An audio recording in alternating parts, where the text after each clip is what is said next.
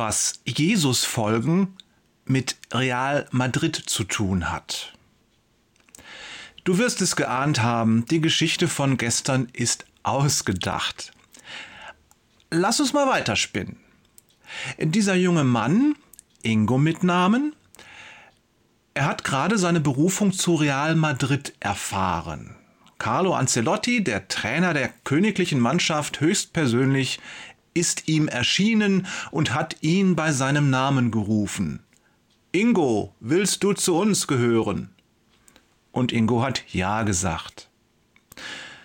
Drei Monate später. Ingo lebt inzwischen in Spanien.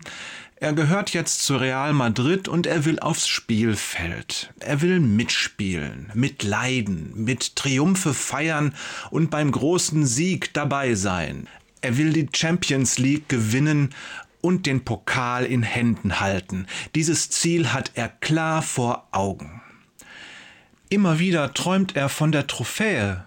Er sieht sich selbst schon strahlend im Stadion knien, hört den Jubel der Tribüne und spürt die vibrierende Energie seiner Vereinskollegen, die gemeinsam mit ihm jubeln.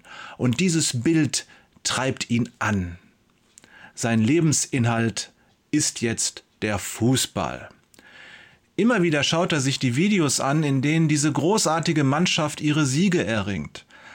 Er kennt sie alle auswendig, die entscheidenden Torszenen, die genialen Pässe und die nervenzerreißenden Finale im Elfmeterschießen. All diese Momente hat er tausendmal miterlebt und sie werden zu einem Teil von ihm selbst. Er trainiert hart. Er hängt an den Lippen des Trainers, will sich kein Wort entgehen lassen. Er befolgt, was der Trainer sagt, macht seine Übungen, sein Krafttraining, die Ausdauerläufe und all die Dinge, die dazugehören. Sein gesamter Lebensstil ist vom Fußball und vom Streben nach dem Sieg geprägt. Ingo ist buchstäblich ein neuer Mensch geworden. Ja, manchmal ist es schwer. Manchmal hat er keine Lust und manchmal möchte er auch einfach alles hinschmeißen. In solchen Fällen kann er mit seinem Trainer sprechen, der kennt seine Pappenheimer. Er weiß, was in ihnen vorgeht und wo der Schuh drückt. Immer hat er passende Worte, er kann trösten und ermutigen. Und Ingo startet frisch in einen neuen Tag. Du weißt natürlich, worauf ich mit dieser Geschichte hinaus will, oder? Auch du bist berufen, auch du hast einen großen Sieg vor dir. Und auch du bist genommen, so wie du bist. Du bist der Ingo in dieser Geschichte. Und der Carlo Ancelotti?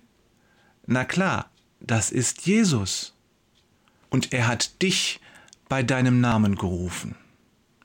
Doch so unendlich viel größer Jesus als Carlo oder sonst ein Mensch ist, so unendlich viel größer ist auch seine Berufung. Du bist nicht nur zur besten Fußballmannschaft der Welt berufen, du bist zu Gottes Volk berufen. Du hast nicht nur einen großen Sieg vor dir, du hast den ultimativen Sieg schon in der Tasche. Und zwar in dem Moment, in dem du die Berufung annimmst. Und du bist nicht nur genommen, wie du bist. Nein, du bist sogar genau richtig, so wie du bist. Du brauchst nur Ja sagen zu Jesus und du bist Gottes Kind.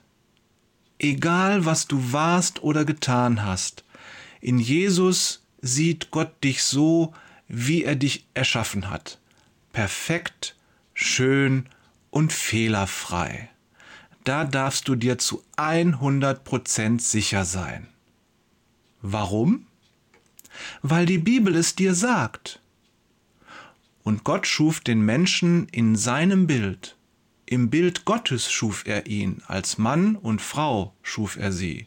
1. Mose 1, 28. Gott selbst hat dich als sein Abbild geschaffen. Deshalb hast du die unter allen Geschöpfen einzigartige Fähigkeit, seinen Charakter wieder zu spiegeln und wieder zu geben. Und kurz danach legt die Bibel sogar noch einen drauf. Und Gott sah alles, was er gemacht hatte, und siehe, es war sehr gut. 1. Mose 1.31. Das bedeutet, auch du bist sehr gut. Weißt du das? Übrigens, morgen schauen wir uns Ingo noch ein wenig genauer an. Gezeichnet der Jesus-Journalist und sein Sprecher.